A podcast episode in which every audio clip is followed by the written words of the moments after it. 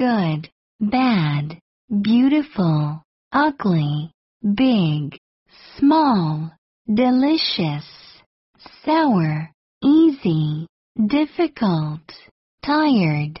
full, empty, rich, poor, new, old, tall, low, strong, thin, fat, sad, happy, honest, dishonest, long, short, polite, impolite, fair, unjust, responsible, irresponsible,